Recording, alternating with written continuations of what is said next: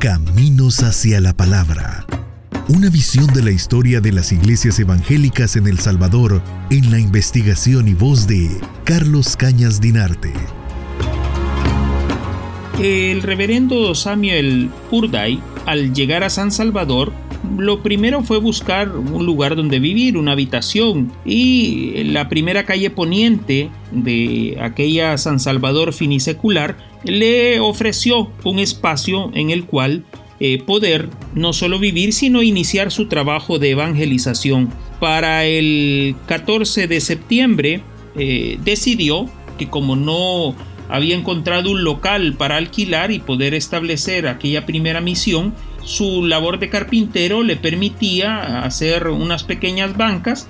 y anunciar a través del periódico El Siglo XX,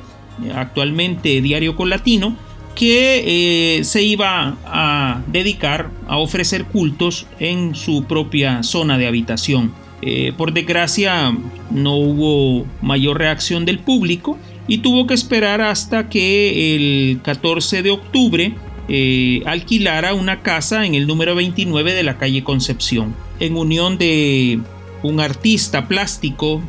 Frank Joshua Perry, y de Francesco Pensotti, el 24 de octubre se eh, alquiló el local del diario El Índice en la novena Avenida Norte y en ese lugar asistieron 28 hombres y dos mujeres al culto de evangelización desplegado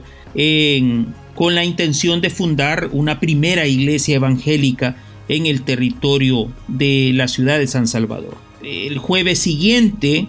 ese mismo octubre llegaron más personas, unas 40, al corredor de, aquella, de aquel local del número 29 de la calle Concepción y es así como eh, pues algunas personas interesadas en conocer más de los postulados evangélicos le hicieron preguntas para que eh, él tuviera oportunidad de explicar eh, mejor sus ideas en torno a la palabra, esa palabra diferente a la que ofrecía el catolicismo, rodeado obviamente de toda la parafernalia y la tradición de siglos que se había heredado con la conquista española. En este sentido, eh, Samuel eh, Purday desarrollaba pues su labor mediante dos reuniones semanales en los, tanto en su casa como en la calle Concepción. Para el 10 de noviembre había trasladado sus operaciones al número 60 de la novena avenida norte